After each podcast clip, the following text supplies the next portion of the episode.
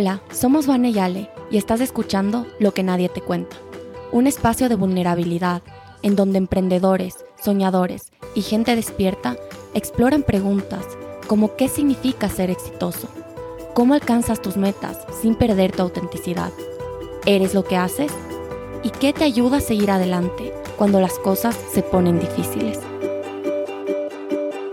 Hola a todos, bienvenidos al noveno capítulo de Lo que nadie te cuenta. En este capítulo les queremos hablar sobre cómo identificar si estás viviendo en tu zona de confort o en tu zona de genio. Muchos nos preguntan, ¿cómo sé si estoy viviendo desde mi máximo potencial o alineado a mi propósito? Y una de las pistas más grandes para descubrir tu propósito es enfocarte en las cosas en las que eres excelente o en tu zona de genio. Hoy les vamos a hablar sobre cómo se siente estar en esa zona de genio y cuáles son los síntomas de que estás viviendo en tu zona de confort. Primero vamos a empezar hablando de la zona de confort, que creo que es la zona más familiar o en la que la mayoría de nosotros nos hemos encontrado en algún punto de nuestra vida. Y les quiero dar diferentes síntomas para que ustedes puedan ver e identificar si es que están viviendo en esa zona. Uno de los síntomas más comunes y tal vez uno de los síntomas que la mayoría de gente piensa que es normal y es indicativo de que estás viviendo en tu zona de confort es el famoso vacío del domingo y el famoso ya quiero que llegue el viernes.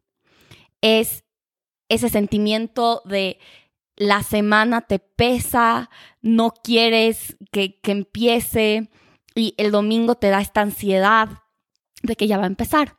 Eso significa que lo que estás haciendo, por más que seas bueno en lo que hagas, no es lo que viniste a hacer al mundo y no está alineado a tu zona de genio. No significa que no eres bueno en tu trabajo, puedes ser muy bueno, pero no estás alcanzando tu máximo potencial.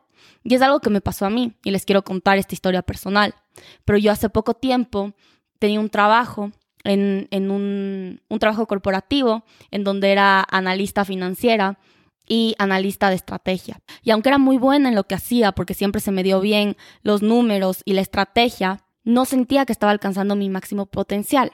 Y una de las maneras en las que me di cuenta o, o el momento en el que decidí renunciar fue cuando al principio de esta cuarentena tenía que entregar un reporte al día siguiente y me senté a las 7 de la mañana frente a la computadora a empezar el reporte y estuve tres horas sentada frente a la computadora y no pude typear más de dos palabras. No me salía, no me fluía, estaba completamente bloqueada.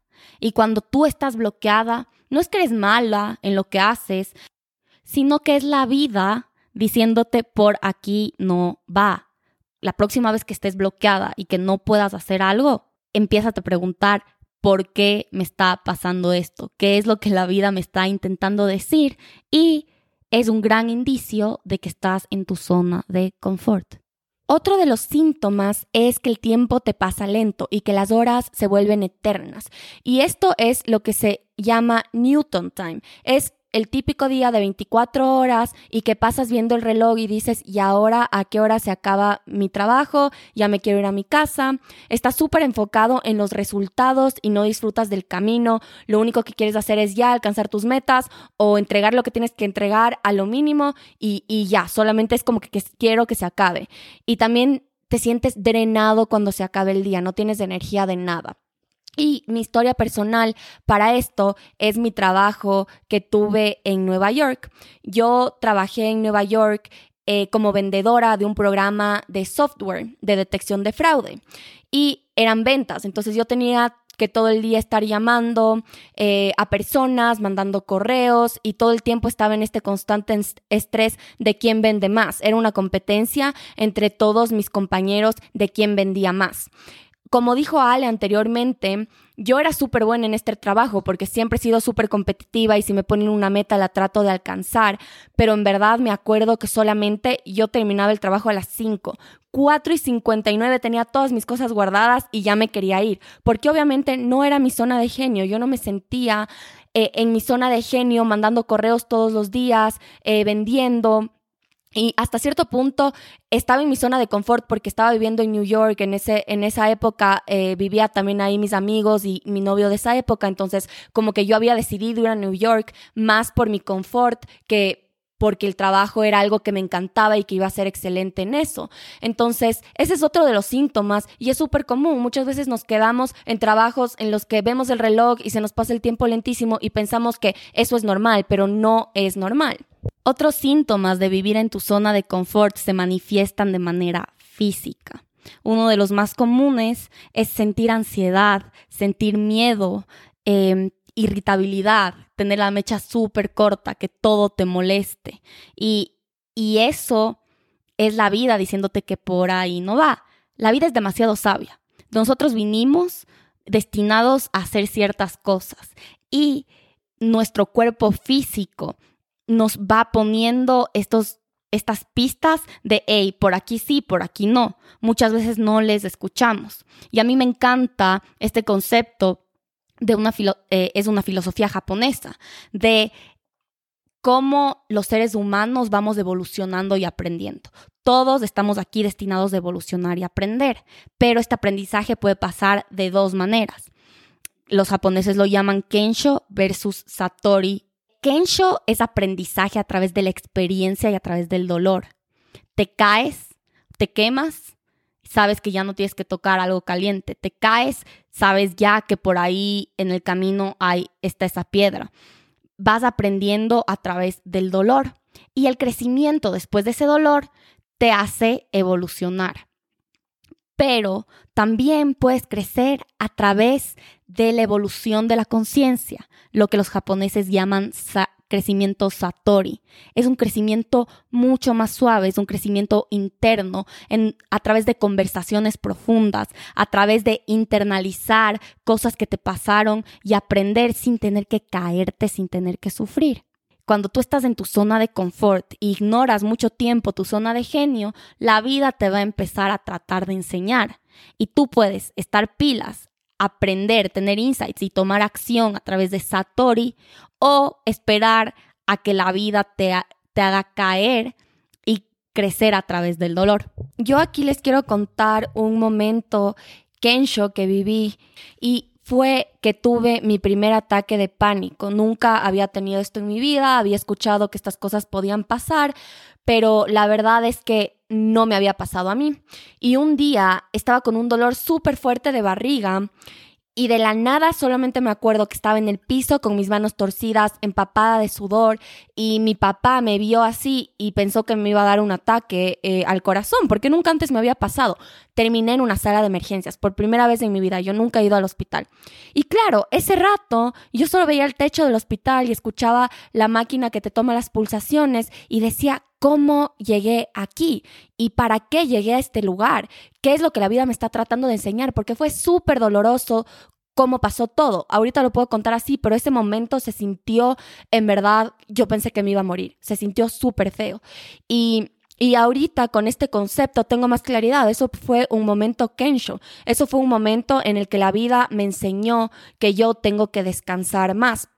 Y yo siempre había vivido en este piloto automático o en mi zona de confort, que era hacer, hacer, hacer. Entonces yo no paraba porque todo el tiempo estaba ocupada haciendo cosas y no quería pensar eh, en nada más profundo ni, ni en a veces esos huecos que sentía, simplemente seguía haciendo. Y no paraba y no descansaba porque yo pensaba que descansar era de débiles. Y esa era una historia que a mí me funcionaba bien hasta que me mostró la vida que tengo que descansar, que yo me tengo que poner como prioridad y que tengo que escucharles a mis emociones. Entonces, si un día estoy cansada o triste, no puedo tapar todo eso con hacer, sino que las tengo que sentir y tengo que respetar mi cuerpo y respetar mis momentos. Eso fue un Kensho moment em, que me, ahorita, claro, es un aprendizaje súper fuerte y aprendí muchísimo, pero fue a través del dolor.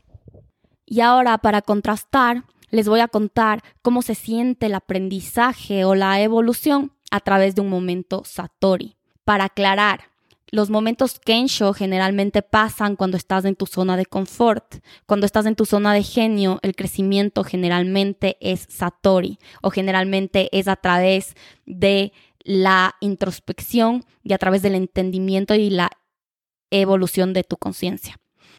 En el 2019, a Vanna y a mí nos invitaron a la Universidad de Oxford a dar una conferencia sobre emprendimiento en comunidad en uno de los foros de emprendimiento social más importantes de todo el mundo, el Skull World Forum. Y ahí tuvimos la suerte de estar en un panel con diferentes emprendedores o líderes de comunidad. Y esos tres días para Vane y para mí fueron unos de los días donde más crecimiento tuvimos. Y este crecimiento fue a través de conversaciones. Y uno de los aprendizajes más transformadores fue la importancia de saber escuchar. Nunca me voy a olvidar de esta escena. Estuvimos en una cena comiendo con diferentes eh, gerentes y dueños de fundaciones enormes, fundaciones que cada año donaban miles de millones de dólares a diferentes causas. Y uno de, los dueños de una fundación gigante, estaba sentado al frente de un líder de la comunidad que era un eh, granjero de África.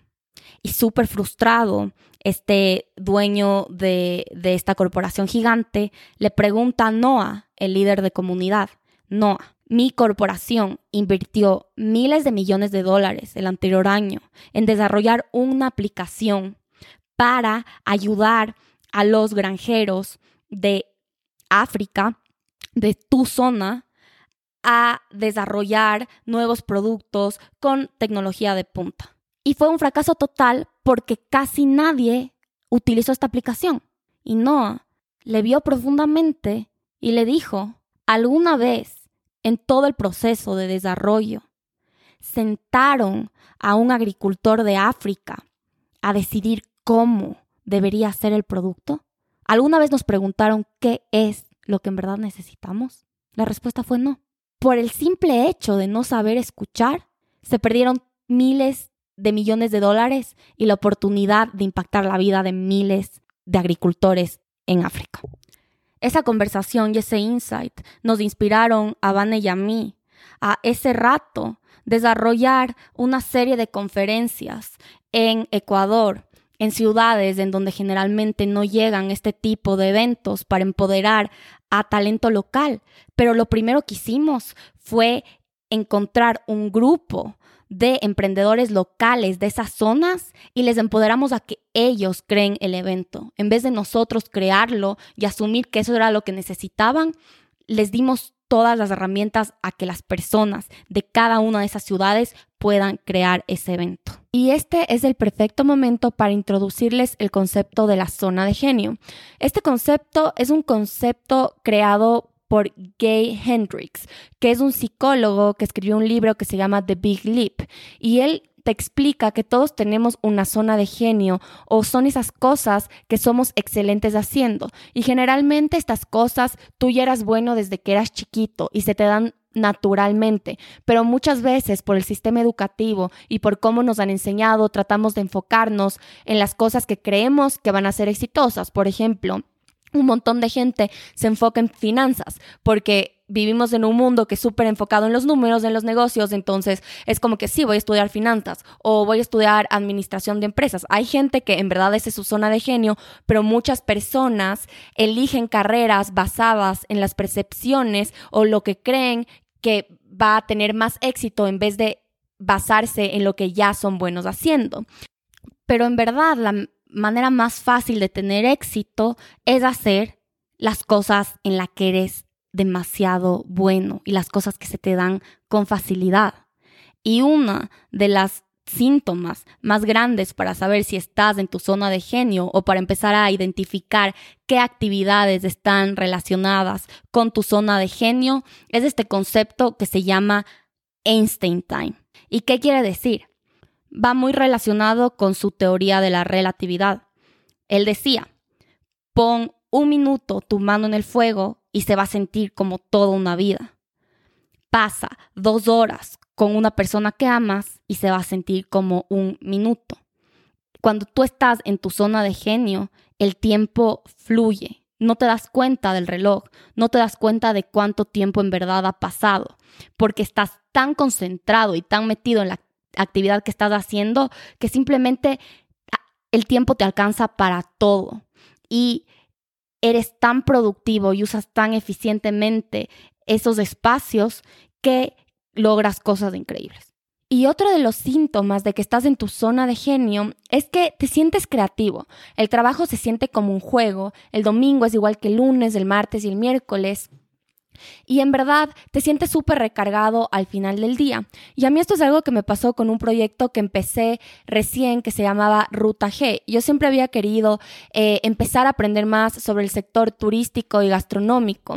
Y empecé este proyecto en el que hacíamos tour un tour gastronómico por la ciudad de Cuenca en espacios patrimoniales. Y era algo que me encantaba tanto y generalmente estos, este tour pasaba los sábados. A mí no me importaba que sea un sábado y simplemente era tan creativo desarrollar estos tours, hablar con, con la gente, que son muchas de las cosas donde está mi zona de genio y las cosas que yo hacía con Awake, que era organizar eh, estas experiencias, hacer eh, eventos que sean con muchísimo significado, que empoderen a la gente, en donde conecte a personas. Todas esas cosas tienen mucho que ver con lo que yo soy buena. Y este trabajo en verdad se sentía como un juego, porque yo aprendía muchísimo de mi ciudad, como probaba comida increíble, entonces fue increíble y simplemente ahí yo sabía que estaba utilizando mis capacidades de genio.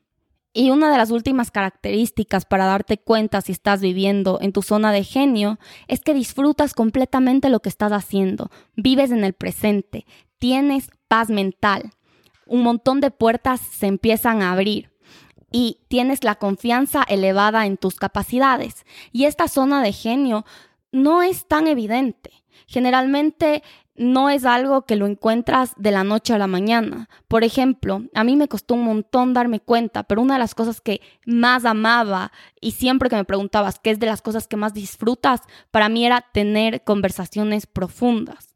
Y yo no sabía que eso estaba ligado a mi zona de genio, pero para mí, después de haber leído este libro y haber hecho algunos ejercicios de, de desarrollo personal y de descubrir esta zona, me di cuenta que mi zona de genio está mucho en uno, entender conceptos, tener conversaciones, captar información, internalizar esa información y saber transmitirla con claridad.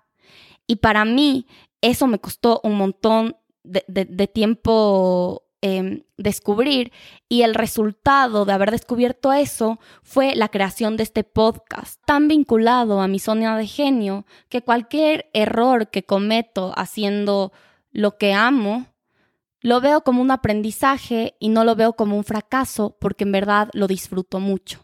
Bueno, esto es un resumen corto para que puedas identificar si estás en tu zona de genio o en tu zona de confort. Obviamente el trabajo de ya entender exactamente cuál es tu zona de genio es mucho más profundo toma tiempo y también toma mucha introspección. Si todavía estás dudando si estás viviendo en tu zona de confort o en tu zona de genio, Ali y yo creamos un quiz gratuito al cual puedes acceder a través de nuestras cuentas de Instagram. Están en el link en nuestro perfil. Mi cuenta es Vanessa Pena M y el de Ale es ale.pena.m. Puedes tomar este quiz gratis y ahí te va a decir si estás en una puntuación de 1 al 10 en qué estás viviendo, si en tu zona de confort o en tu zona de genio. Y este puede ser también un paso súper fácil para que tú empieces a ver en qué zona estás.